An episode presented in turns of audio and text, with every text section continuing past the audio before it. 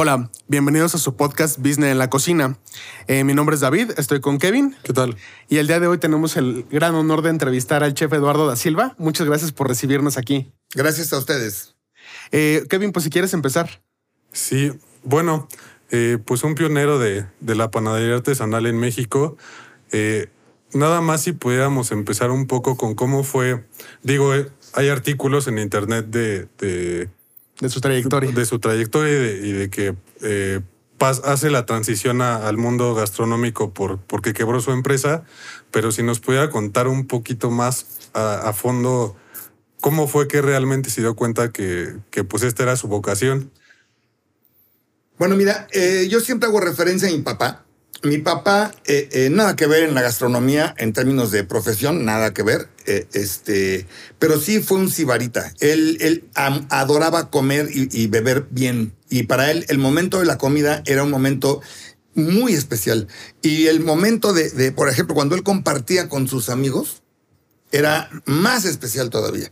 ¿no? Eh, eh, eh, pedía que le prepararan ciertas cosas y que había la botanita y en fin, era un tema que para él tenía importancia. De tal forma que cuando yo estoy trabajando, por ahí de mis años 30, por ahí, tal vez los como 37 por ahí, empezó a haber cosas raras para variar en la economía de nuestro país, ¿verdad? Y este, estaba la época de, del presidente Salinas de Gortari, y entonces eh, había por momentos una sensación así como de gran eh, ebullición, todo mundo tenía cosas, este, mis empleados compraban coches, este, o sea, había como dinero, no sé, raro.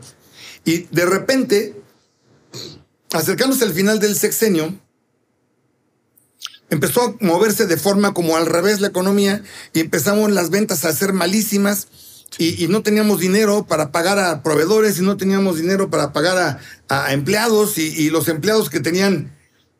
Hubo un empleado que, que me dice, me dieron un crédito eh, este, para, para un gran marquís, para que entiendan que es un gran marquís los que no tienen la edad. Era el mejor coche que había en el país. Antes no había Mercedes y esas cosas. Aquí el que tenía un Mercedes es porque tenía con qué importarlo y le costaba una millonada. Sí, sí, claro. No, yo estoy hablando de que a título de que vas a una agencia, el mejor coche disponible era el Ford Grand Marquis. Y yo le dije, yo, traigo un Caribe y yo te pago el sueldo. O sea, no sé qué vas a hacer tú con un Grand Marquis, o sea, pero pues se lo compró. lo tuvo que devolver como él y no sé cuántos cientos de miles de gentes, tanto que los bancos empezaron a rematar los coches de manera, pues si vale 100 mil, te lo dejo en 8 mil. ¿Quién da más? Así fue realmente. ¿eh? Y entonces la economía pum para abajo. Y el negocio también. Yo vendía zapatos.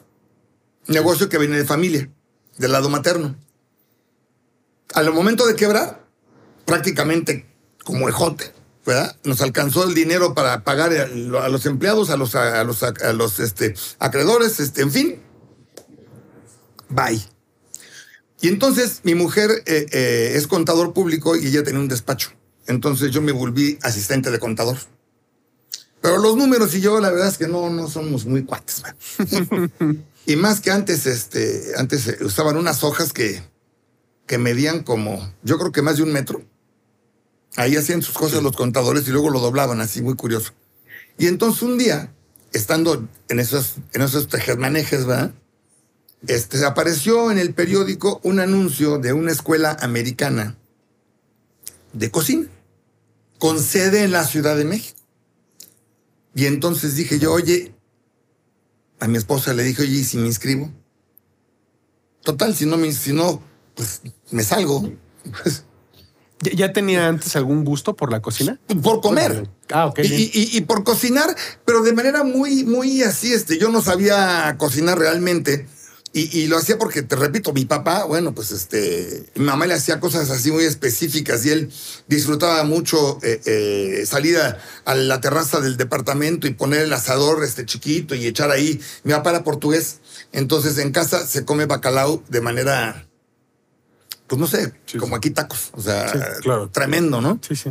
Entonces el bacalao en el carbón y era todo un espectáculo y todo un evento familiar y de amigos. Y... Entonces yo traía ese gusto, ¿no? pero no tenía la, la habilidad, vamos a decirlo así, desarrollada. Claro. Entonces, este, me metí, iba yo a meterme en la escuela cuando, pues la colegiatura eran casi, este, algo así como cuatro mil dólares al año. Y yo, pues yo no, yo no, eh, al, al mes digo, y pues yo no tenía el dinero, estaba yo recién quebrado. Claro. Ya me iba yo frustrado cuando la directora de, de la escuela, estoy hablando de la Universidad de Anáhuac del Sur, este, me dice, tengo un programa que es como una copia de esta escuela francesa este, del Cordon Bleu, que es muy famosa, pero esta no tenemos la autorización, no hay convenio con el Cordon. Ahora sí lo hay. Eh, eh, eh, era, antes era con, con el Culinary de Nueva York.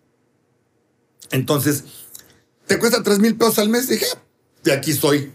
Tres mil pesos sí puedo pagar. Y si no me gusta, me rajo a los tres meses. no pasa nada. No pasa nada, ¿no? Claro. Total que a los tres meses estaba yo enamorado en la cocina y estaba yo vuelto loco y yo ya tenía casi 40 era. Y entonces, este, pues al momento de, de que termino eso, este, teníamos la intención de hacer una, una operación de un hotel boutique donde yo cocinara y mi mujer administrara, pero eso no llegó a cuajar nunca. mi hermana tiene un restaurante en Polanco, la Casa Portuguesa en la esquina del parque, en Polanco. Y en aquellos años que ella nacía como empresaria del restaurante, este, me dice, oye, no me gustan los pasteles que me hace el proveedor, ¿me podrías hacer unos pasteles? Y en la escuela de cocina, pues, ya sabes, ¿no? Pastel de chocolate, este pastel de manzana, este pastel, este... Sí, cheesecake. Sí, los tradicionales. Lo que cualquier señora o no señora en su casa podría hacer de forma así, pues yo... Y entonces me hice un curso sabatino. Y entonces encontré una amiga de, de la, de la carrera de cocina. Yo seguía con la intención de, de un restaurante o algo así. Y este, me encuentro esta amiga y me dice, me voy a meter a estudiar en una escuela de, de alta repostería, que eh, es, es, eh, es la mejor y pues, ¿qué? ¿Por qué no te metes y, y para que le mejores a tu hermana los postres? Y entonces me metí a estudiar al Centro de Artes Culinarias de Maricu. Ahí hice mi carrera completa de repostería. Ahí éramos 22 mujeres y yo, Ok. ¿no? De todas las edades de las mujeres, más chiquitas, más grandes. Claro. ¿verdad? Algunas que, que eran, era su distracción, algunas señoras y otras que pues te daban viendo si era alguna manera para hacer alguna profesión. Claro. Y de ahí empecé a mejorar las recetas. Un, un momento después, pues ya había hijo y medio. No, ya, ya había dos hijos, ya no era medio. Eh, eh, este, pues ya no cabía yo en la cocina de la casa, ¿verdad? Eh, mi cocina es una cocina como la de cualquiera, entonces llega un momento en que mi mujer, pues, ¿en dónde hace la papilla del niño? ¿Dónde hace la comida de la familia? Y yo lo que estaba haciendo un negocio, entre comillas, con mi hermana, ¿no? Claro. Eh, eh, entonces, tenemos que salirnos de la casa, me dice, y tienes que trabajar en otro lado porque aquí ya no hay lugar. Rentaban un local exactamente abajo de donde vivimos. Así, a- abajo media cuadra. Y entonces fuimos, nos arreglamos con la intención de poner un centro de producción para surtir a mi hermana y al restaurante que, A quien Ciertos quisiera. clientes. ¿no? O sea, tú tienes un restaurante, pues aquí están mis pasteles, este, ah, no, ah, pues ok, no, tú sí, bueno, pues ok. Claro. No, así. Total, el dueño del local me dijo, no, no puedes estar a cortina cerrada, tienes que estar como una tienda. Entonces, mi esposa, como te decías, contador público, pero le encanta la arquitectura. Entonces, este, pues dirigió la obra del local y al momento del nombre, esto era una pastelería con chocolatería. Sí. ¿verdad? Eh, al momento del, del nombre, estábamos con, ya sabes, la clásica que todo el mundo le pone un nombre en francés, pero mexicanizado o alguna cosa que hoy en día se usa de otra manera, ¿no? Y, y, y le- la, la ecuación de la... No, pues quién sabe, ¿no? Y aparece mi hermana ca- casualmente y me dice, oye, nuestro apellido suena bonito. ¿Por qué no le pones el apellido a la tienda? Y a mí me hizo clic porque con el contacto que tenía yo de chefs, de los que me daban clases, que casi todos eran franceses, pues me llegué a enterar de ciertas cosas. Internet, pues ni se sabía escribir, no, ni, no- Sí, no, Nada, ¿no? No figuraba. Entonces, eh, eh, pues ahí era muy común que una pastelería de barrio como la mía se llamara con el nombre del chef. En, en Francia es muy común que se llame la casa de alguien. ¿No? Sí. Es muy común. Entonces dije, ay, pues sí, qué padre, se va a llamar Da Silva. Boing. 17 de marzo del año 2000, cortinas arriba, Da Silva nace. O sea, fueron seis años de, de, digo, digamos, de proceso. Sí, sí, de, de estudiar eh, fueron eh, eh, dos, uno de cocina, uno de repostería, este, en casa otro de cacho, este, y antes de que la- la- las zapaterías desaparecieran, pues hubo un proceso, desaparecieron y después hubo un tiempo en medio donde te digo que era yo asistente de contador. Claro. Sí, totalmente. Eh, eh, eh, sí, yo, mi vida ha estado rodeada de, de comercio y emprendimiento desde que tengo 18 años. Ok. ¿no? Y, y entonces el, el asunto de del local, pues el 17 de marzo del año 2000, se levantó la cortina y decía Da Silva. ¿Y qué vende Da Silva? Pues Da Silva vende repostería estilo francés, principalmente con ciertas eh, características de modernidad, no lo clásico de un pastel que tú podrías pensar que es un, un pan con un relleno y un betún, más elaborado o menos elaborado, eso es la imagen de un pastel. Sí. Esto eran cosas que en México no eran vistas. Era algo así como novedoso. ¿no? Claro. Y al tiempo. Eh, ¿Producía ahí? sí, sí, sí, sí, todo. Todo. Todo en 45 metros cuadrados, incluyendo tienda y baño. Ok. Wow. Sí, eh, fue una aventura increíble. ¿Se esa. acuerda más o menos cuánto producían? Sí, al claro día? que me acuerdo, hombre. Ah, Mira, te iba, a- te iba a comentar. El, el, eh, los clientes en, en Polanco, que es donde estamos, eh, Da Silva, Polanco, eh, eh, en la zona de que llaman Polanquito, que yo no sé quién inventó eso porque yo nací ahí y nunca le he dicho Polanquito. Sí, Ya tengo 63 años. O sea, ya, ya me tenía que haber enterado, ¿no? claro. Sí. Entonces, no sé quién inventó el Polanquito, pero ahí eh, este, hay cantidad de europeos. Bueno, extranjeros, Sí. pero hay como muchos europeos. Y ahí por ahí cerca está la embajada de Francia y está la embajada de esta y la embajada de la otra, y, eh, en fin. Entonces, que caminen por la zona locales, gente local de otro eh, nacionalidad, es lo de hoy. O sea, sigue siendo hoy. Sí. Claro. Pues entonces entraban a la tienda y, y franceses, por ejemplo, ¿no? ¿Y a qué hora salen las baguettes? No, pues no vendo baguettes, este, pan, este, repostería. ¿Y a qué hora salen los croissants? No, pues no hacemos croissants. Llegó un momento en que a alguien eh, eh, que, me asesoraba, eh, que era francés, me dice, yo te voy a conseguir quien quien te haga croissants, yo no sabía hacer pan. Y tú consigue quien te haga unas baguettes. Y así lo hicimos. El caso es que pasó un tiempo y la gente se quejaba que si el pan, que si no, que si sí, que si esto, que el otro.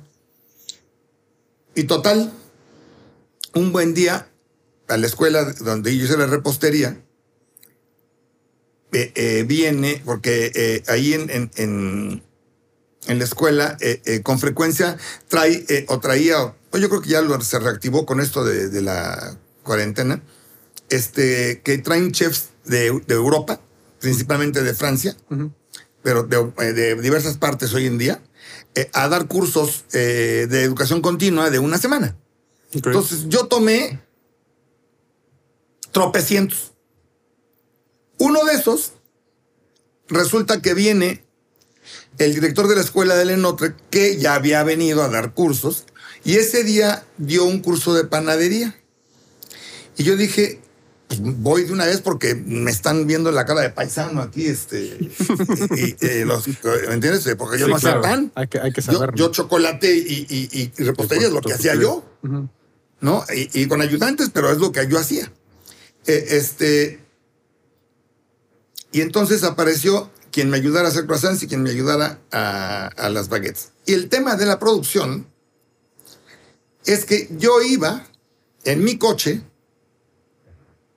a al, molino que está aquí cerquita este, a traer un costal de harina. Que yo me lo dejaban ahí y yo tenía que cargarlo a la cajuela del coche. Y de ahí iba yo a un lugar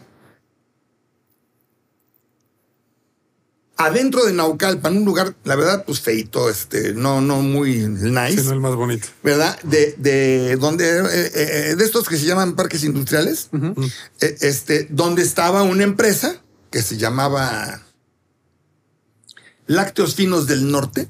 Mm. Allí hoy, a, a este lugar iba yo por mi mantequilla. Y yo quería comprar una barra de mantequilla que pesa 5 kilos, pero lo mínimo era una caja de 4. Ok. Entonces iba yo por mi caja. Y así como te estoy contando eso, iba yo a todos los proveedores porque ya parece que el proveedor fulano venga a dejarme 100 gramos de azúcar, ¿no? ¿A dónde hablo? Claro. Claro. En- Entonces, este, iba yo a, a los diversos, iba yo a la central de abastos a traer mis, mis materias primas. En aquella época se usaba ropas de chef, era la moda, escandalosas, ¿verdad? Pantalones que estaban llenos de chiles o, o de frutas o, Sí. o de cubiertos, y pues yo, por supuesto, Sí. que tenía, pues yo tenía que andar a la Sí, moda, claro. ¿no? Bueno, está regresando un poco, ¿no? Esa moda. Pues no sé, yo ahora como soy abuelito ya no pongo nada de eso. No, y entonces este, me, me- me decían algunos de los de, de las de la central de abastos, este, los dueños de las bodegas eran compañeros de- del, hijo que iba en el kinder, los hijos, los hijos de, y me gritaban, chef, ¿qué haces vestido aquí en la central? etcétera, etcétera, no me reconocían. Y la cosa es que yo iba a comprar mis granos para un pan que tenía semillas, y ahí sigue estando ese pan vivo en el catálogo. Y me decía el tipo que me las vendía, ¿por qué compras alimento para pájaros si tú eres chef? ¿Qué haces con esto? Ah, no, pues es que tú no sabrás, pero la semilla sultana tiene propiedades y la yo había aprendido ciertas cosas. Y luego yo hago un pan. ¿Cómo? Sí, yo hago un pan de esto que no sé cuándo. Cuando vengas la, la próxima, me traes un pan. Total, así sucedió. Y entonces el pan, entre él y yo, era el pan de pajarito. Ok. Entonces, oye, para la próxima traes un pan de pajarito, ¿no? Órale, un pan de pajarito. Y así se quedó. Yo hacía alrededor de 50, unos 70, 80 croissants a la semana Ok. para tratar de venderlos. Hoy en día vendemos alrededor de 50 diarios en Polanco. Claro. Entonces la diferencia pues es eh, notoria, ¿verdad? Este... Y, y- y de pan blanco pues hacíamos unas 10 baguettes. Y cuando tomé el curso de cocina, de panadería, cuando terminó la semana, al ratito llegué y literalmente digo yo que metí las manos a la masa y mi vida se transformó. Siempre digo que el pan me encontró. Que el pan eh, eh, apareció en mi vida como diciendo, eh, tú eres de aquí. Y me puse a hacer las masas y Da Silva se empezó a hacer famosa por el pan. En ese momento ya se manejaban masas madre o Sí, yo, yo, todos los panes que hago desde el día uno son de masa madre. llevan lo que se conoce como un prefermento. Y poco tiempo después aprendí a cultivar mi masa madre. Entonces yo hago pan con masa madre de cultivo pues, hace unos 22 años. Wow. Hoy pareciera que si no tienes eso no, no, no sabes, ¿no? Sí. Claro. Y, y hoy es como la ropa. Es una moda. Y la gente llega a Da Silva o a cualquier lado. ¿Cuál es de masa madre? Y yo siempre les respondo, bueno, aquí este y este y este no son de masa madre. Los otros 30 Claro. sí. ¿Qué tipo de masa madre buscan, no? Claro. Porque hay Sí. eh, diversos tipos de masa madre eh, que te dan diversas características en los diversos panes. Claro. Claro. ¿Usted inició esas, esas este, masas madres o, o Sí. tuvo ya una base? No, no, no, yo, yo la arranqué desde el día uno. Wow. Y sí me imagino que siguen vivas a la. a la- No, porque tuve un empleado maravilloso que un día, eh, eh, allá en ese centro de producción, la estaba trayendo de la zona de producción al refrigerador para guardarla. porque al tener una temperatura inestable en la bodega, este, no la puedo tener a temperatura ambiente porque crece, crece, crece hasta que truena, entonces mejor que se conserve eh, en frío y, y- y de cualquier forma va a crecer y, y- y puede que eh, crezca suficiente y baje, pero por lo menos no está expuesta a, a contaminación cruzada, ¿no? Claro. Y entonces la traía y que tira el bote. Ups. ¿Cuántos años tenía? Esa masa madre tenía ya más de 10. Uy. Y este tiró el bote a la basura, digo, tiró el bote en, en el suelo y se cayó. Pues El 70% de, de la masa madre se fue a la- a- al suelo. Este, cuando tú tienes una masa madre, siempre hay que tener eh, eh, como el inicio, como un pedazo del inicio para que puedas reiniciarla. Y entonces eso es lo que pasó. Pero la base sí es desde, pues más o menos desde el año, yo abrí en los 2000, pues como el 2001, Ok. 2002, como 20 años, de que Fácil. estamos metidos en este mundo de la masa madre artesanal, ¿verdad? De cultivo. ¿Y en qué momento, o sea, en, en qué momento se empieza a hacer pan ya en forma? ¿Y en qué momento, porque se expandieron, ¿no? A lo- bueno, a lo más. Sí, nosotros empezó un momento en el año 2006, 2000, eh, en el año 2004 me empezaron a hacer entrevistas en periódicos, en revistas, en, en, en- ya lo vi, chef, así se pasaban en la calle, ¿no? Y yo se cuenta que de repente hasta dices, "Uy, ¿qué está pasando, no? O sea, que, eh, este, porque yo nunca, nunca, nunca planeé en mi vida este, ser famoso. Yo, de hecho, cuando aprendí pan, yo me negaba a hacer pan porque decía yo, yo no estudié carrera con los chefs sutanitos para ser un panadero, ¿no? Como, como denigrando el oficio, ¿no? Claro. Claro. Del cual hoy para mí es un orgullo inmenso eh, eh, eh, haberlo aprendido y que me haya dado la oportunidad de sobresalir. Bueno, y es un arte, ¿no? Pues no sé, pero a mí me dio la oportunidad de sobresalir. Claro. Yo siempre hago, mi vida es un parteaguas, de ahí para atrás y de ahí para adelante. En- hablando de mi persona. Claro. Y este, ¿y cómo se llama? Y, este, y en el año 2005-6, pongo una sucursal en Las Lomas, pongo una sucursal en Timbuktu, pongo una sucursal en Xochimilco, pongo una sucursal, pongo una sucursal. Y mi mujer y yo, no, pues es que la sucursal, a ver, si pongo una sucursal en, en Lomas, y pongo una sucursal en Santa Fe, y pongo una sucursal en y si no llega la empleada, y si no abrió, y si llegó tarde, y si el panadero quemó el pan, y si, y si tantas cosas que de, no, no hacemos nada. Ahora aquí nos quedamos, bye. Pero la fama siguió creciendo. Y la Claro. insistencia siguió aumentando. Al grado que conocimos el sistema de franquicias. Una firma especialista en eso, yo creo que es de las más importantes que había en México, o tal vez en aquel momento la más importante que había, desarrolló nuestro sistema de franquicias. Y entonces empezamos a utilizar esa figura para que los empleados no dependieran de mí, de mi operación, sino de la tuya, de la tuya, de la tuya, de la tuya. de la- Claro. Y yo manejara el tema de mantener la producción y la calidad y la capacitación de quienes iban a hacer la- el trabajo en las sucursales, porque todo estaba planeado para que en cada sucursal hubiera horno. Ok. Y entonces la mecánica que desarrollé era eh, tener mis masas madres y mis prefermentos bien alimentados para que yo pudiera tener eh, eh, el pan crudo, ultra congelado. Si yo tenía un equipo que ahí sigue, pero ya no lo opero, eh, que, que- que me bajaba la temperatura del pan a menos 45 grados en menos de una hora. Wow. Entonces yo así te entregaba a ti el pan. Claro. Sí, no perdía Y, propiedades. y- y yo llegaba contigo y te enseñaba al, al- Tú eres el inversionista y tú eras el, el que iba a trabajar.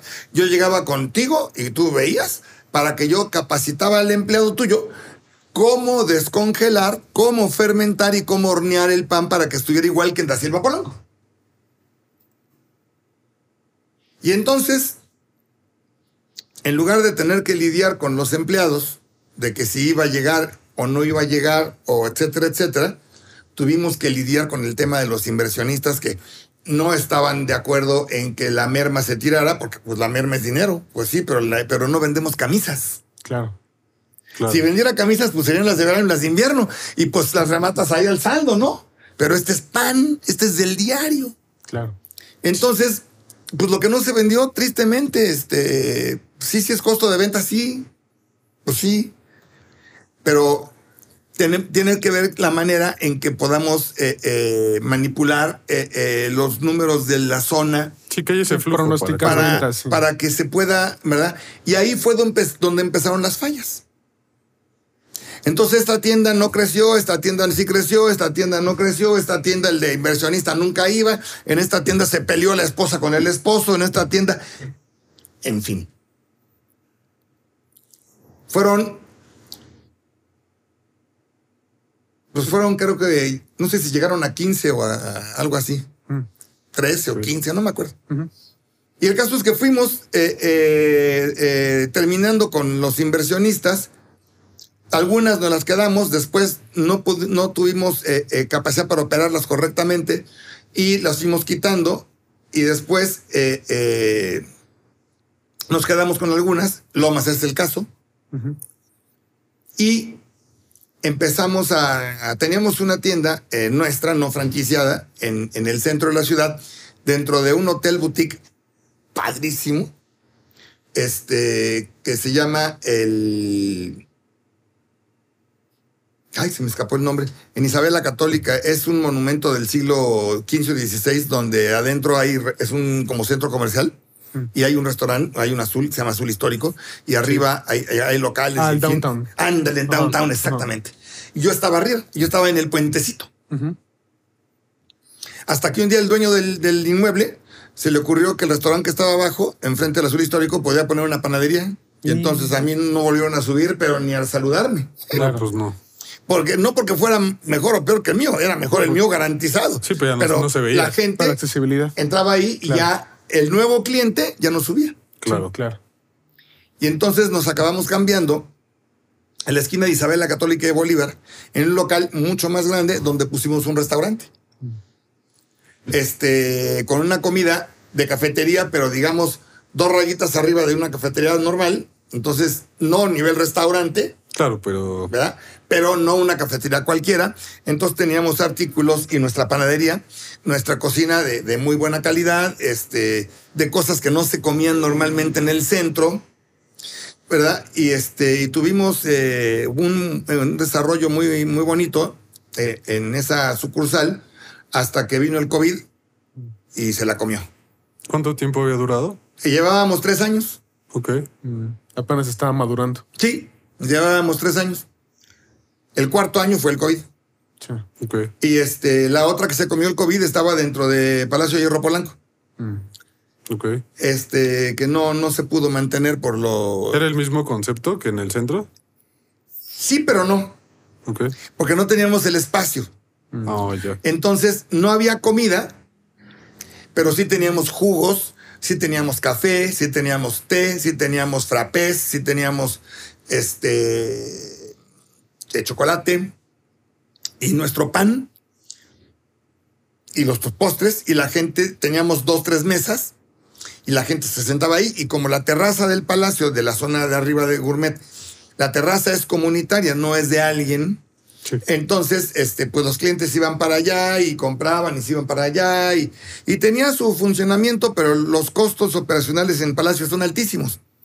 Y si y en, la, y en la cuarentena, pues no, no hubo manera de que los señores de Palacio se pusieran así como tranquilos, este, y al momento de que no hubo eh, avance, pues este, hubo que quitar la, la tienda porque la verdad es que no. Sí, no hay manera de, de mantener eso. Como digo, de entre chiste y chiste, siempre digo que yo sí soy totalmente Palacio, pero soy to- más totalmente da Silva. No, pues sí. sí, claro. sí, totalmente. ¿no? Entonces se quitó esta tienda. Y este, y actualmente eh, eh, estamos eh, abriendo nuestra operación digital. Estamos ya con, con, la, de- con Da Silva en línea arriba. Este, ya está funcionando hace dos semanas, creo. Mm, wow. Tres semanas. Este, y tenemos también la operación del WhatsApp for Business este, también ahí. Este, entonces estamos este, trabajando la onda digital, ¿verdad? Ya, ya como abuelito, porque ya, ya no hay energía para otras cosas. ¿Están trabajando con su propia plantilla o con plataformas de delivery? Este, nosotros tenemos nuestra plantilla, Ah, pero nos apoyamos en, en una plataforma para entrega a domicilio, porque la intención es que la tienda eh, este, funcione como tienda. Sí, O sea, claro. eh, yo no, no como, le, le- como le digo a, a mi asistente, yo no puse esto, el, el Da Silva Online, como para que veas que tengo Da Silva Online, estoy bien a la moda. No, se trata de que eso funcione como una claro. tienda. Sí, que venda. Y se trata de que esto tenga números de tienda. Claro. Claro. Entonces yo no puedo tener aquí 10 choferes con 10 camionetas esperando que algún día Sí, se venda algo. tengamos 10 pedidos al mismo tiempo. Claro. Claro. Entonces estamos apoyados en esta plataforma de, de- de entrega para que el volumen, cuando crezca, suceda de esa manera. Y también tenemos lo nuestro, ¿verdad? Para por casos específicos de repostería. Yo no puedo permitir que un pastel de los nuestros, que son pasteles frágiles, Sí, llegue. vaya en la mochila de un señor de estos y le entreguen a la señora en su casa, pues este, algo que se parece de forma, este, pues en sus sueños a algo que encontró en mi tienda. Sí, claro. Claro. Entonces lo lleva la camioneta de nosotros. Claro. ¿Le surten a varios restaurantes o, o no tanto? Lo hemos hecho. eh, eh, cuando Da Silva eh, no tenía la competencia que ahora, ahora tenemos, que ahora en cada esquina alguien tiene una panadería artesanal. Y en la esquina de enfrente, ¿qué crees? Hay otra. Sí. Y acá, bueno, en aquella época había, yo creo que teníamos más de 150, 200 clientes de restaurantes y, y- y hoteles y banqueteros. O sea, era una lista grande, muy grande. Bastante. Este, pero también fueron enormes las deudas. Ok. Varios millones de pesos que no pudimos cobrar nunca. Gente que desapareció, gente que tronó, gente que eh, de- sí, no, y las vueltas y las vueltas y las vueltas y ¿Eso pandemia o.? No, no, no, antes, no, no, no, antes. Este, llegó un momento en que, que le dije a mi, a, mi, a mi mujer, le dije, mira, yo no entiendo cómo vamos a lograr cobrar. Así que yo creo que si tú no tienes una idea financiera que valga la pena y que nos dé resultados, pues yo creo que vamos a asumir nuestra pérdida. Y entonces tu cliente, bye, que quiero que me no te mando nada de contado. No, que no te vendo. Bye, bye, bye, bye, bye, bye, bye, bye, bye. Hoy tenemos, yo creo que unos 10 clientes de este tipo Ok. y todos al contado. ¿Tienen alguna restricción, digo, aparte de que sea pago de contado de un pedido mínimo o algo así? Sí, sí, pero vea, no. O sea, el pedido mínimo eh, en términos de volumen de piezas, pues es obvio que todo el mundo quiere hacer negocio, ¿no? Claro. Entonces, yo, por ejemplo, si tú tienes tu restaurante y me dices, este, pues quiero tres croissants y quiero este, dos conchas. Y este, y tal vez mañana no quiero nada porque no sé si se vendieron, entonces a lo mejor me los quedo para mañana. Este, entonces, está bien. Nomás que vienes tú a mi tienda por tus cosas. Claro. Claro. Porque yo no me voy a poner a usar producción y chofer Sí, por, por, eso. tres croissants y dos conchas. Que, Claro. Mira, todo lo que cae en el cajón es dinero. Sí. Claro. No hay Sí, que güey. despreciar ni cinco centavos. Pero si Pero estamos hablando de operación, estamos hablando de operación y estamos hablando de lana, pues mira, yo le digo a todos los chavos que están en cocina y a mi hijo, que tengo un hijo que, que está en, eh, de, ahorita está haciendo prácticas en, bueno, ya está contratado como, como empleado eh, eh, en un restaurante que se llama Pangea, allá en, el, en la ciudad de Monterrey. Allá está él en- en- en- trabajando. Este, como le digo yo a él y a todos los chavos, este, la pasión es importante en términos de tu oficio, en términos de que des el 1200% diario en lo que hagas. Claro. Pero la pasión no tiene que ver nada con la lana. Y en los negocios, te parezca, mira, lo que tú haces de alguna forma puede ser un negocio porque a lo mejor tienes este, co- comerciales que se introduzcan y, en fin, de algún lado tiene que salir el valor de esto, claro. claro. ¿no? Sí. Entonces, si los números no dan, pues qué bueno que quieres ser comunicólogo, papá. Pero, Sí, claro. Totalmente. pero perdón, ¿quién le va a pagar a...? No sé si tú eres el que paga o tú eres el que cobra, pero Sí, sí, sí. sí. Claro. si los números no dan, Sí, no funciona. pues qué bueno que seas panadero de la sangre. Claro. Sí. Y luego. Sí. Entonces, tres croissants y dos conchas, ven por ellas. Claro. Porque te va a salir. Ayer nos llegó un correo. Ayer nos llegó un correo de un señor extranjero en, en Acapulco, a través de nuestra tienda en línea, que si mandamos a Acapulco, le respondí, el, el costo del envío a lo mejor le va a costar más que lo que compre, pero si usted lo paga, yo le mando y le, y le puse también, yo no me puedo hacer responsable de cómo llegue el estado del producto, Claro. porque son delicados los productos, no, no son piedras. Ah, y la temperatura también varía. Damos unos croissants y unas conchas otra vez volviendo al tema, ¿no? O una baguette. Claro. Pero ya, ya parece que el señor del camión o de la, agarre el- y lo ponga así, ¿no? Este no me lo toquen, por favor, porque se va para Acapulco y vaya a hacer que se lastime. Sí, claro. Sí. Entonces, pues como le llegue el señor, pues este, me disculpa, pero Claro. Oiga, chef, eh, justo quería preguntarle, o sea, eh, habían empezado a hacer muchas cosas y, y bueno, supongo que la pandemia, o más bien la pandemia, sí, Sí, para el- el que diga que no le metió el pie a la pandemia, Miente. la lengua está larga. sí, claro. Pero Sí. bueno, me da curiosidad, sobre todo porque nosotros en algún momento íbamos a abrir una panadería y, y, y digo, se nos salió de las manos ese proyecto porque se volvió un proyecto demasiado grande que ya no había manera de, de, De soportarlo. de manejarlo. Sí. Y luego vino el terremoto del 17 y bueno, total que ese proyecto ya no se hizo, pero justo teniendo un centro de producción y demás, ¿por, por qué no abrir, digo, ya con el know-how que tiene, ¿por qué no abrir más sucursales? eh, pues sí, donde ustedes se autosurtan, ¿no? Porque digo, al final creo que ese es... es ¿Yo? un- Ah, sí, sí, sí. Ah, porque yo soy abuelito. ¿Y los abuelitos qué hacen? pues van a su negocio a ver cómo está el negocio. Claro. Sí, claro. Y luego van a ver sus nietos. Y luego, pues vuelven a ver si está el negocio, ¿no? Sí, totalmente. Pero ya no. No, yo ya no. Mira, yo ya en este momento de mi vida, eh, este. ¿Cómo, te- cómo, ¿Cómo tendría yo que abrir una sucursal? Muy fácil.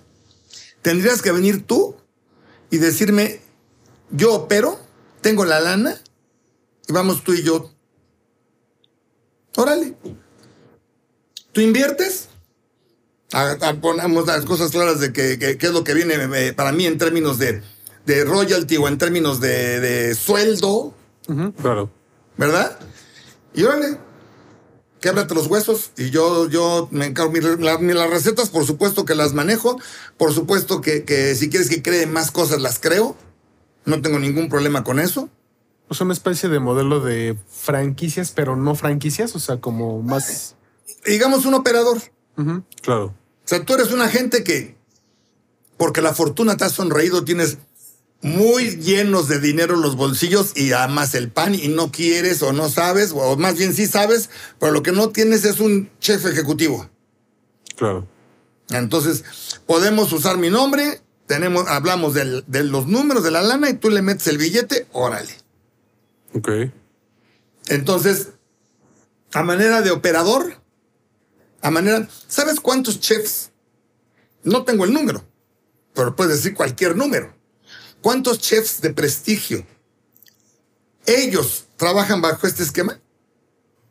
O Muchos. sea, tú te imaginas un, un chef, uno, cualquiera, que tenga la capacidad para él de su bolsillo, sin ayudante de lana de nadie. Ponga y ponga y ponga, ponga sucursales de esto, del otro. No del mismo, ¿no? Porque eh, en el caso de un restaurante, el, el- el restaurante, el primero donde haya nacido puede ser como, como dicen lo- los americanos, el, el flag store, ¿no? O sea, y esta no se repite, ¿no? Claro. Pero con otros nombres, con otros conceptos, ¿verdad? Pues tiene que haber lana de alguien. Claro. Tiene que haber operación de alguien. Pues tú, tú, digo, a menos que seas un genio traído de, de- del Monte Everest, especialmente bajó aquí tu estrella, ¿no? Wow, bienvenido, ¿no? Claro, totalmente. Pero si no, hay cantidad Sí, seguro. que, que manejan este tipo de concepto, ¿no? Y puede que tengan restaurantes en varias partes del mundo. Sí, Pero seguro. siempre hay quien opera. ¿Tú te imaginas un chef que tenga restaurantes Por ejemplo, de- eh, eh, no sé si han oído hablar o conocen a- a- al chef Alan Ducasse. Sí. Para mí es un tipo de esos que dices, yo hubiera sido tu, tu, tu chalán encantado. O sea, te hubiera aprendido yo ahí, me hubiera encantado, sí. Con, uh. Claro que cuando yo empecé ya no era chalán de nadie, ¿no? Ya tenía, porque ya tenía yo más de 40. Claro. Es otro, es- eh, voy como al revés en mi vida, ¿no? Sí. Pero Alan Ducasse tiene restaurantes en, no tengo el número de cuántos países. No, pero. No tengo el número, o sea, se me olvida ahorita, pero, pero tiene restaurantes en, no sé, 15, 20 países. Restaurantes todos de nivel. Sí, es como ¿Tú crees que él está de cocinero? No. Él, es- él es un poquito más grande que yo. Yo creo que me- me- si no es de mi edad, es, está entre mi edad y los 70. Por ahí andamos. Claro, O sea, podría ser mi hermano, en términos de edad. probablemente. ¿Eh? Lo, lo más seguro puede ser mi hermano. Yo tengo un hermano que tiene 70 años. Yo tengo 63. O sea, o sea, ¿me entiendes? O sea, podría ser. Claro. Ya parece que él fuera el. co- Con, no es pulpo. Sí, no. Sí, no. Entonces tiene que operar a alguien claro. bajo su nombre. Sí, Y totalmente. claro que seguramente que él eh, eh, eh, irá a supervisar algo en alguna parte del mundo o, o las aperturas o y seguramente prueba el menú y seguramente critica el menú y seguramente dice que no y seguramente Claro. le va a un royalty muy bueno garantizado Sí, seguro. de donde venga de cualquier parte de la tierra Claro. Claro. pero él no está con el sartén en la mano Sí, no. él ya estuvo y cuando Sí, estuvo totalmente. estaba en un restaurante Bueno, pero justo me refería a eso. O sea, organizacionalmente no porque lo vaya a hacer usted, pero generar justo esa organización hacia abajo donde pues usted ya no opere, pero toda- todas esas sucursales o, o- o, digamos este, tiendas, pues las opere la empresa. ¿Está bien? ¿Tú tienes la lana? Órale, platicamos. Ok. Claro. ¿No? claro. ¿Qué- O sea- o sea, ¿qué- qué- pero ¿qué tanto implica, por ejemplo, en Costa abrir una tienda? Ah, una tienda. Bueno, pues depende qué tienda, ¿no? Si tú quieres abrir una tienda como Da Silva Polanco, Ok. que es un local. Da Silva Polanco, mira, nuestros postres. Ahí los terminamos. Ahí se montan para vitrina. Entonces tenemos una cocina atrás. ¿Tú has ido físicamente a Da Silva Polanco a verla? Yo por fuera, Mm, pero no- sí, Ah, por fuera. no, sí. Bueno, lo que tú ves, atrás de la cajera hay una cocina. Ok. Ahí está mi repostera organizando los postres que van a ir a la sucursal o a algún pedido o a la vitrina. Ok. Entonces, si tú quieres una, una tienda como Da Silva Polanco, con las características de Da Silva Polanco, de inversión inicial vas a necesitar unos 2 millones. Ok. Puede variar entre Más o menos. 1.800 y 2, 2 y medio, dependiendo qué equipo le pongas. Claro. Ok. Por ejemplo, yo tengo una cafetera que es una marca eh, eh, que no es una marca de, de primer nivel. Tengo una, la, la- la mamá sí, la empresa mamá sí es una la- de las más importantes, es la Chimbali. Ok. Pero la Chimbali tiene marcas Sí, más marcas. baratas, ¿verdad? Yo no necesito una cafetera que no quepa ni en el mostrador y, y- y que, ¿me entiendes? Porque no, Claro. o sea, no hay ni mesas, entonces, Sí, no ¿a da. ¿quién se lleva el café? Claro. ¿No? Eh, eh, entonces, esa, una Chimbali de las picudas, pues a lo mejor te cuesta 300 mil pesos. Sí, claro. La mía, que es la hija menor de la Chimbali, a lo mejor nueva te anda costando 80. Ok. Sí, más equipos de Entonces, los refrigeración. equipos, ¿no? La Silva Polanco tiene cámara de refri y cámara de conge. Y esas no las sumió ahorita, porque si las sumo, pues ya estaban. Yo. Eh, Yo ya las tenía ahí de antes. Eh, este, pero si hacemos eso, la inversión se va a dos y medio sin ningún problema. Sí. Ok. Es un local Sí, de- claro. de, 70 metros. Totalmente. Sí. ¿eh? Si le quito la cocina y arrincono hacia atrás la tienda, entonces podríamos tener una especie de salón de té. Ok. Podría haber unas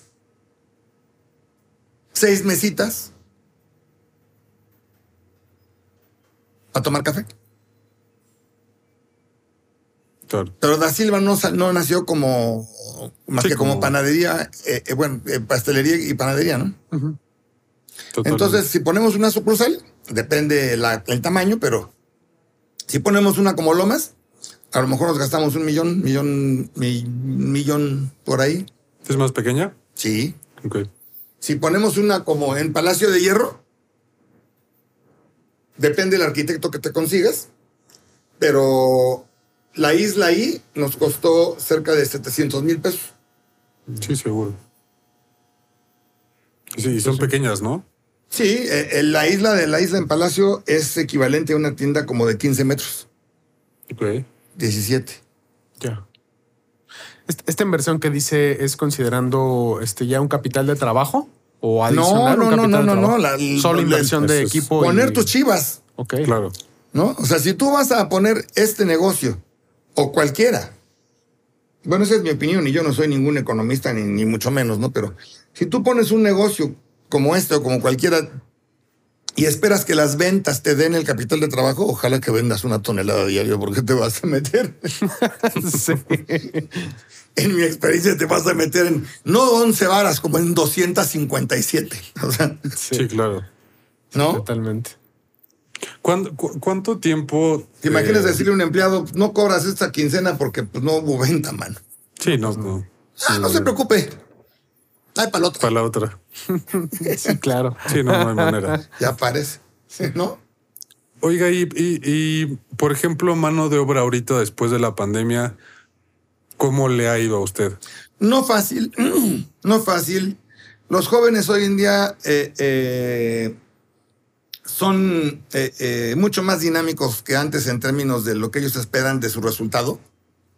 Cuando yo tenía tu edad y más para atrás, este, por ejemplo, hablando de cocina que no era ningún glamour antes, en México por lo menos, un chef pa- para que tuviera una distinción de chef ejecutivo, pues a lo mejor pasaban 20 años o 30, Claro. ¿no?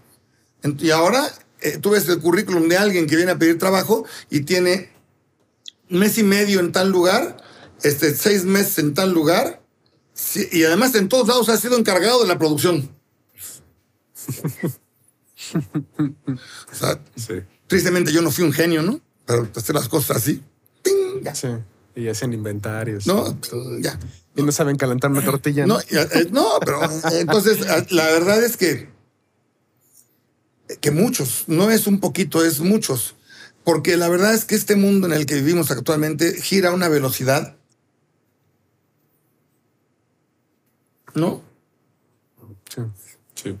El otro día una de mis nietas discutiendo con la mamá porque no le presta el celular.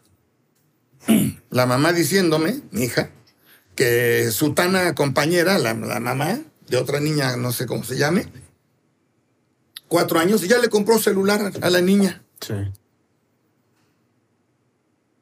Yo me quedé, le dije, hija, ¿su hermano?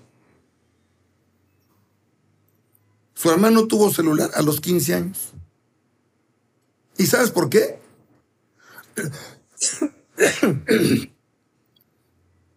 Porque empezaba a ir a fiestas Mm.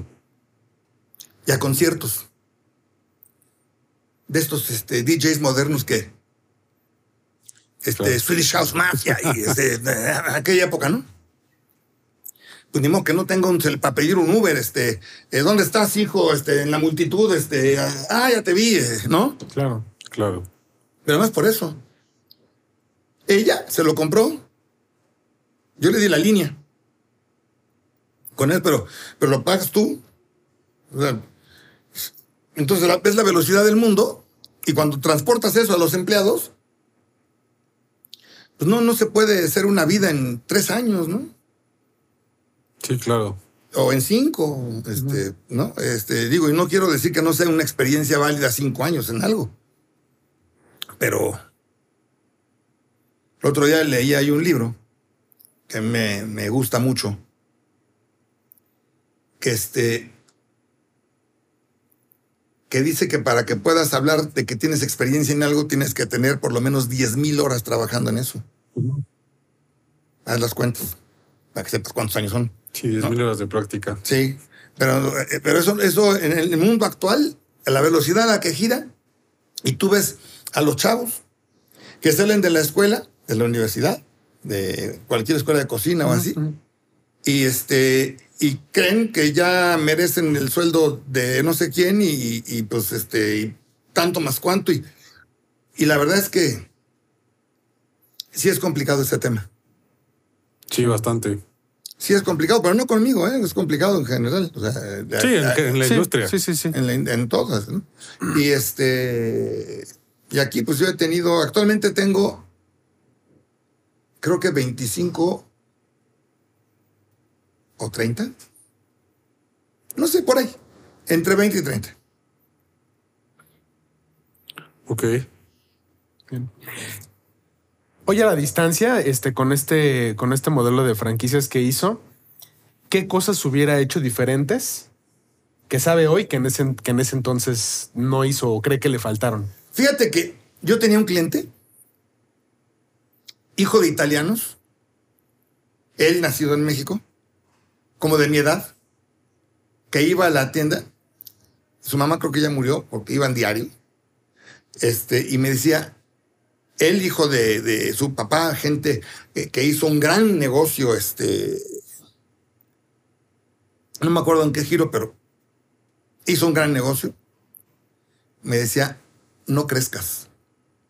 Es decir, no crezcas en sucursales, quédate aquí y aquí crece, Crece. Mucho. O sea, hoy día vendes 5 y, y mañana ya no cabes y vendes 50 y, y sigues vendiendo 60 aquí y ya no sabes ni cómo vender 61, quédate aquí. No crezcas, te vas a complicar la vida de una forma increíble cuando empieces a tener otras responsabilidades, digamos, de más empresa, ¿no? Híjole, y sus Claro. palabras fueron de profeta. O sea, porque, como te decía hace rato, si tú operas, yo encantado. Tú pon la lana y la operación y yo pongo Estoy todo el glamour que me sale bien Claro.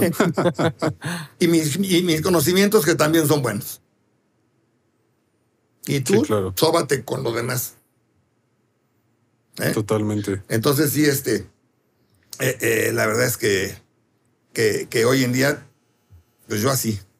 Si pudiera dar un consejo a la, a la gente emprendedora o los que están emprendiendo en panadería o restaurantes, ¿qué, qué podría hacer? Híjole, que tengan muy definido qué es lo que quieren. En palabras muy inteligentes y muy sabidas dicen un business plan. ¿Verdad? Aquí hay que saber qué quieres, dónde estás y a dónde quieres ir.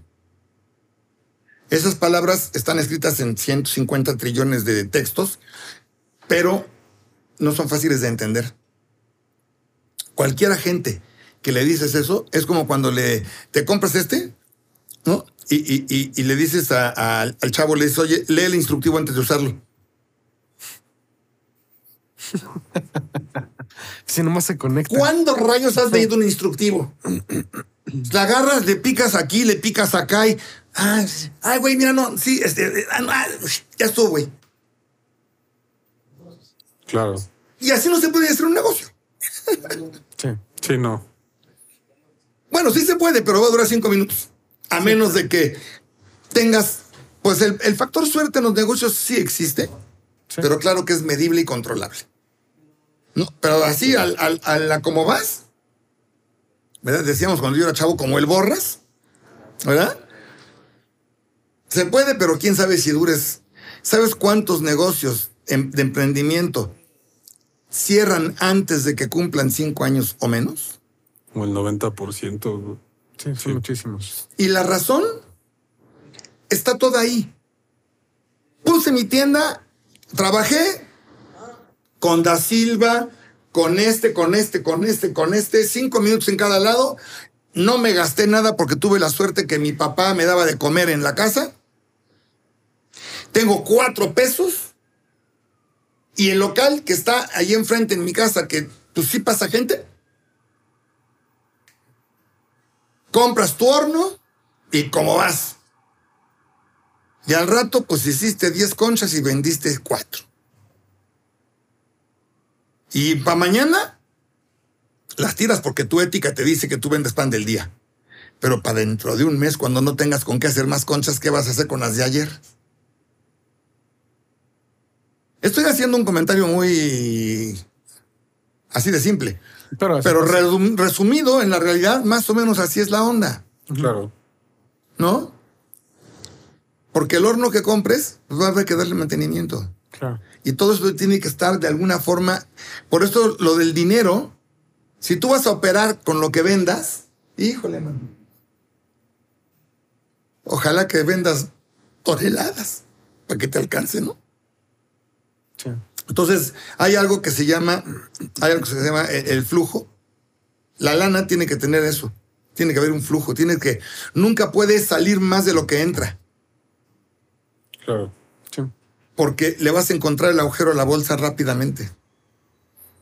Yo te diría que, que te fijes en lo que haces, yo te diría que no emprendas por emprender, yo te diría que, que, que, que tengas una visión hacia dónde quieres ir bien planeada, por supuesto que cuentes con algo de recursos, ¿verdad? Y también algo que, que te puedo decir es que, que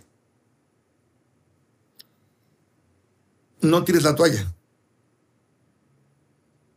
Muchas veces. Mira, el éxito, dicen por ahí, se mide por las veces que te levantas, no por las veces que te, que te caes, ¿no? Si tú te caes y ya te deprimiste, tú te imaginas empezar yo, digo, no por echarme flores, pero con 40 años y dos hijos, y vas de cero, Sí, claro. Sí, no, no, no es. Mira, a los 40 años, lo normal de una persona de 40 años, lo normal, es que ya tiene una vida,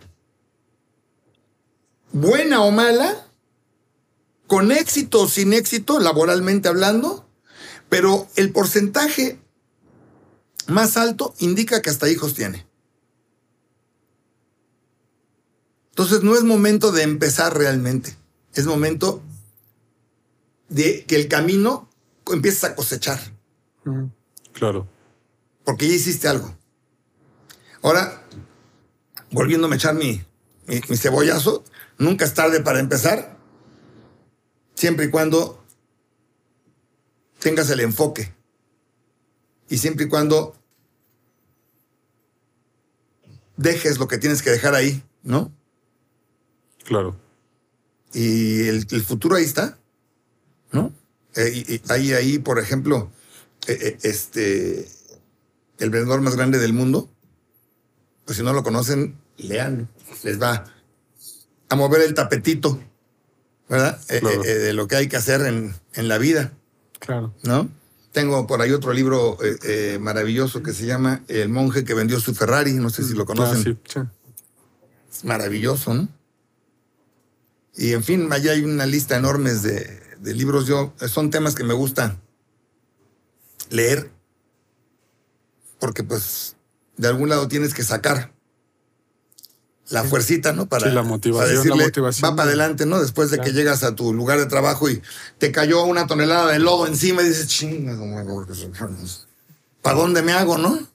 Claro. Entonces, pues sí, hay, hay- hay muchos libros ahí, este, Sí, que ayudan. que vale la pena. Sí. Claro. Sí, totalmente. ¿Tienes alguna otra pregunta? No, pues muchas todavía, Sí, pero. sí. Chef, este, pues muchísimas gracias, este, digo, por el tiempo. Sabemos que está ocupado y no queremos consumirle. No, acuérdate que yo soy abuelito. Entonces, ya, mi, mi tiempo ya lo manejo diferente. Ya es diferente Sí, claro. la En otras épocas en la vida ¿no? tendrías que estar con esto y con eso parado en el horno. Sí, porque ahí es seguro. donde estaría yo. Sí, totalmente. Claro. ¿no? Seguro. Totalmente. Yo, eh, eh, hubo, hubo, pues no sé, alrededor de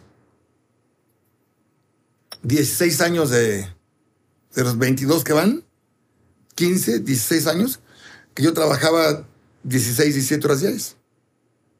Desde nocturno hasta diurno. ¿En qué momento o cómo decide, digo, porque sé que todavía está muy al pendiente y se nota, pero en qué momento decide como irse apartando un poquito de la operación? Ah, cuando empiezo a tener lesiones y no puedo hacer nada. Ok. tres rodillas operadas, Uf. dos aquí, una acá. Túnel del carpo operado. Hombro completo, aquí hay prótesis. Aquí ya no hay.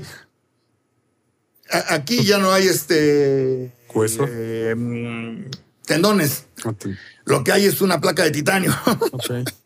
con alguna liga que el médico tenía por ahí, no sé, con- para que se mueva. ¿No?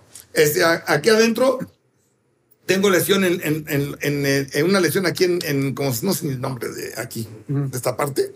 Este, y en fin, este, en, en- en los talones, este, pues, ¿sabes? Un día decidí que como todos mis empleados eran chaparros junto a mí, iba a poner las mesas de trabajo a mi altura. Y entonces, cuando hice un centro de producción, allá al lado de donde Da Silva Polanco es actualmente, fue mi primer centro de producción. Ahí crecí de la tienda, ahí, local de al lado. Entonces ahí todo estaba a mi altura. Todo estaba a mi altura. Y entonces mis empleados todos tenían dolor de hombros y no trabajaba nadie. Sí, seguro. Hubo que poner una tarima para que se treparan. Sí, pues sí.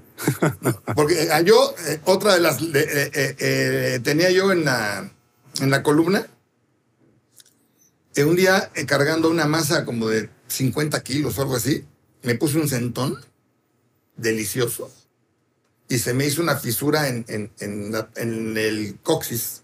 Sí, claro. Con el peso encima. Sí. En fin, me han pasado tantas lesiones. Entonces, cuando me operaron el hombro, dijo el doctor que yo no podía eh, cargar más de dos kilos. Y entonces fue cuando en la producción dije, ¿y yo qué hago aquí? Entonces llegaba yo a las 3 de la mañana y hacía yo la hoja de producción de tiendas del día siguiente, revisaba cómo estaba saliendo la producción, terminaba la, eh, mi participación ahí, digamos, a las 6 de la mañana. De ahí me, me, me bañaba, me, me vestía este, y me venía yo a, a- a la producción, a la tienda o así. Ok. Ahí empezó a cambiar, digamos, mi ritmo de trabajo. Sí, la dinámica. Porque, pues, Sí, claro. ¿No? ¿Ti- ¿Tiene alguien o ha desarrollado a alguien para estar a cargo del equipo? O de... Aquí ha, habi- ha habido muchos, muchos. Este, actualmente hay un equipo más o menos estable. Este, eh, pero no, no hay un, ah, no hay alguien que sea el jefe de producción. Ok. Esa ya fue. Pero todavía tenemos esas. sí.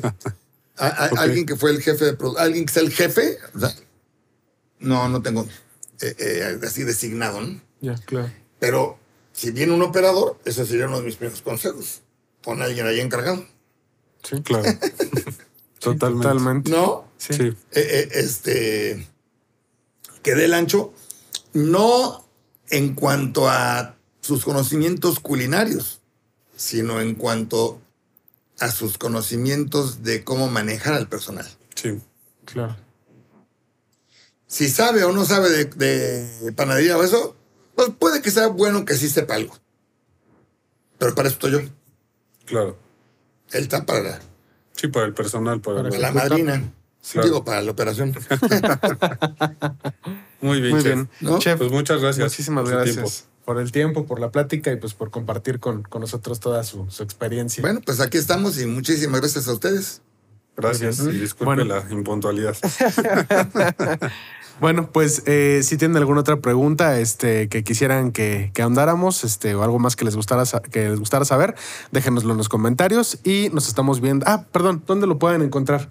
Y redes sociales. Ah, ah, bueno, eh, yo tengo eh, eh, el Instagram de Da Silva es eh, eh, arroba Da Silva Pan. El mío es arroba Da Silva Chef. Eh, tenemos un canal de YouTube que se, me puedes encontrar como Chef Eduardo Da Silva. Mm. Tenemos una cuenta en TikTok que se llama Da Silva Chef. Ok. Perfecto. Tenemos un Twitter que se llama Da Silva Pan y Da Silva Chef también. Ok. eh, de la tienda y de... Y de, y de- Personal. ¿eh? Ajá, Ajá. personal. Ajá. Y eh, eh, tenemos el Facebook de Da Silva Panadería Artesanal, así completo. ¿verdad? Ok. Da Silva Panadería Artesanal separado, con cada una con mayúscula, en fin. Ok. Eh, eh, ahí en el, en el así. Y este y las tiendas, pues están eh, eh, dasilva.mx para la tienda en línea. Y está eh, eh, Da Silva Polanco hace 22 años en Oscar Wilde número 8, ahí en, en la zona que llaman Polanquito, que te decía, entre, entre Virgilio y Emilio Castelar, en el mero centro de Polanco, hay una cuadra del parque. Y tenemos la tienda en las lomas de Chapultepec, en Prado Norte, 349. Eh, ahí este, está Da Silva Lomas, está prácticamente enfrente de, de esta cafetería, la más famosa del mundo. ¿verdad? Tenemos una enfrente. ¿verdad? Y, este, y al lado, y así también enfrente tenemos un árbol tan grande que a veces no nos ven. Ok. Pero ahí estamos. Muy bien. Perfecto, muy bien. Pues si tienen oportunidad de ir a, de ir a probar el pan, este, vayan a las, a las tiendas este, y, o visiten la tienda en línea para que también la fomentemos. Pues sí, claro, que tiene que crecer, si no, Sí, claro. Hay que moverse. Así es. Muy bien, pues nos estamos viendo en el siguiente episodio. Muchas gracias.